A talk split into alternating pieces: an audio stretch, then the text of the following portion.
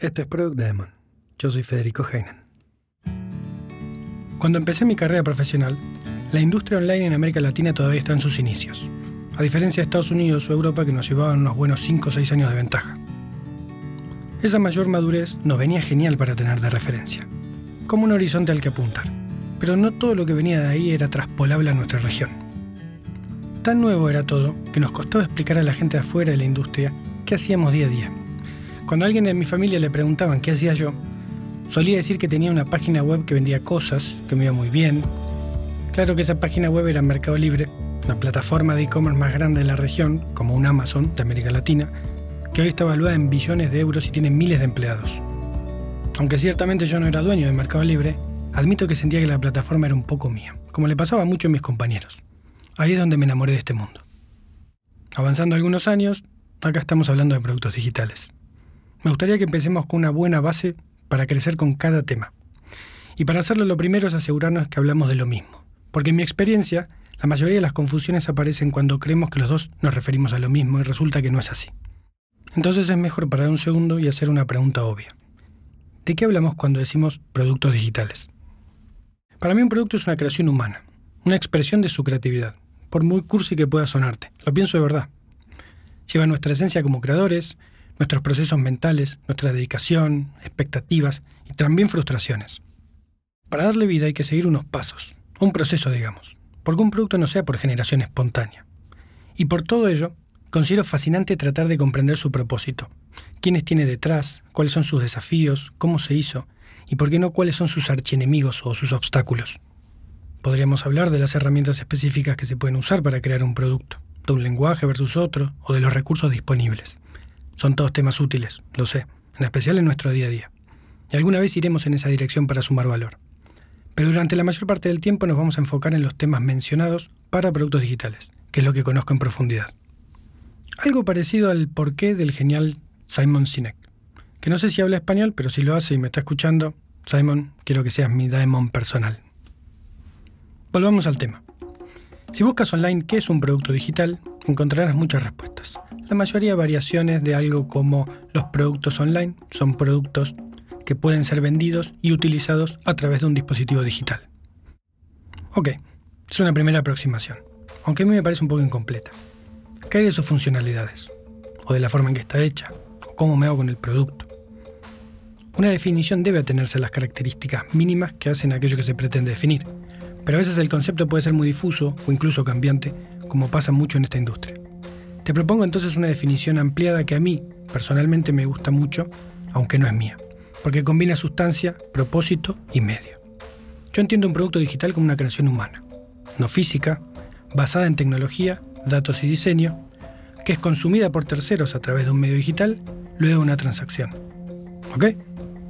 Algunos ejemplos de productos digitales son streaming con Netflix o Disney Plus, correo electrónico con Gmail, redes sociales con Facebook o LinkedIn, CRM con Salesforce, videojuegos con la serie Assassin's Creed, por ejemplo, una de mis favoritas, o banca digital con la aplicación de tu banco. Pero también lo son el sistema de gestión contable para pymes que usa tu empresa y que lo diseñó un grupo de desarrolladores en Barcelona, o la aplicación de gimnasio que solo está disponible para sus socios, ese plugin que te descargaste para tu WordPress, el libro electrónico que te enviaron por mail cuando te suscribiste a un webinar, o la plataforma de cursos online sobre jardinería.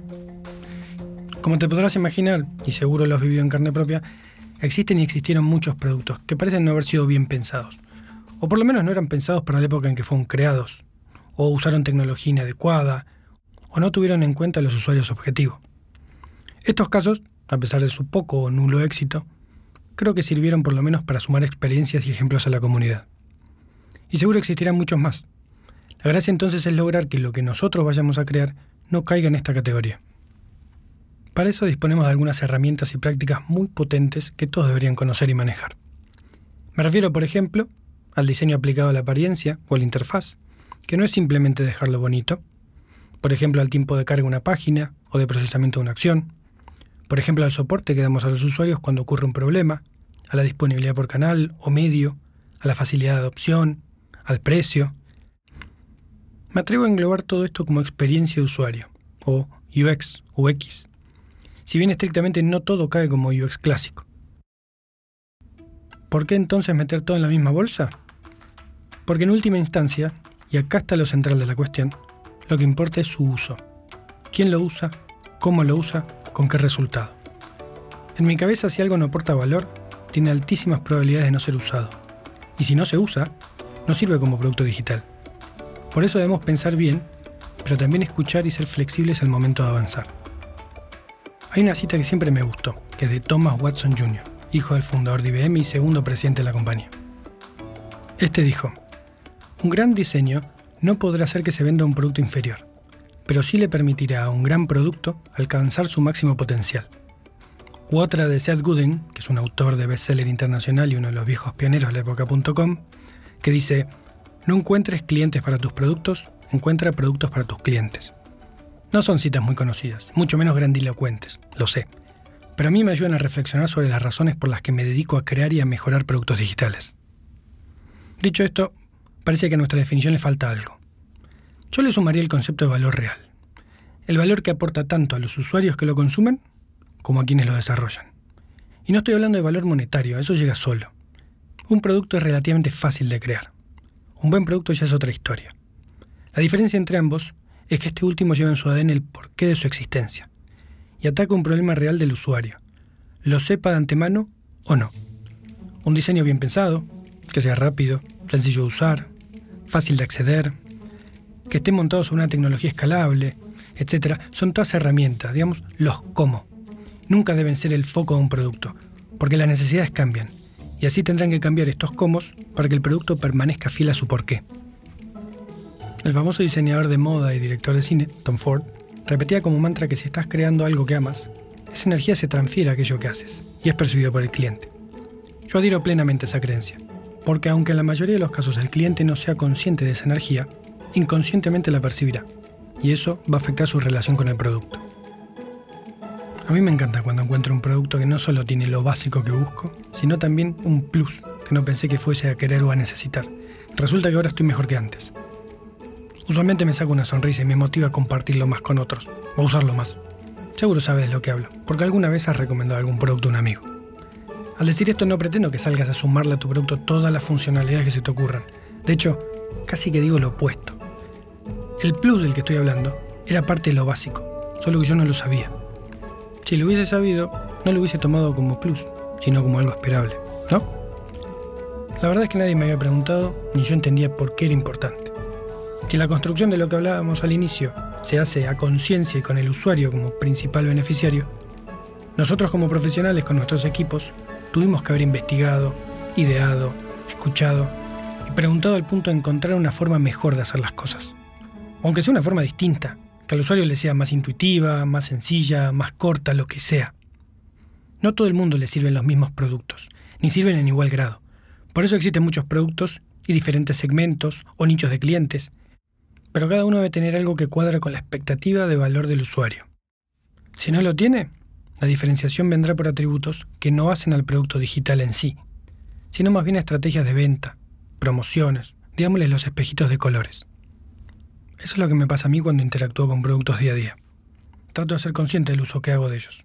En algunos casos me limito a lo que necesito en el momento y otros a sacar una buena idea, una buena práctica, otra forma de mirar la solución, algo de valor que pueda aplicar yo a mis productos en el futuro. Pero a ti, ¿qué es lo que te pasa?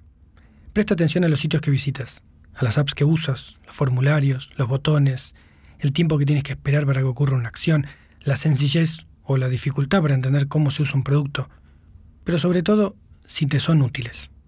¿Encuentras alguno que se destaque del resto? ¿Alguno te resolvió el problema que tenías a mano? ¿Lo hizo de una mejor forma de cómo lo estabas resolviendo? Me interesa mucho conocer tu opinión y te invito a sumarte a la comunidad Daemon o a enviarme un mensaje por el canal que más te guste. Product Daemon es producido por mí, Federico Heinen, desde la hermosa Madrid, capital de España, con la colaboración y musicalización del genial Sebastián Borromeo. Estamos en Apple Podcast, Google Podcast, Spotify y en nuestra web productdaemon.com. Nos encanta recibir comentarios y sugerencias a través de la web y espero puedas dejar una reseña en tu canal favorito de podcast. Gracias por escucharnos y hasta la próxima.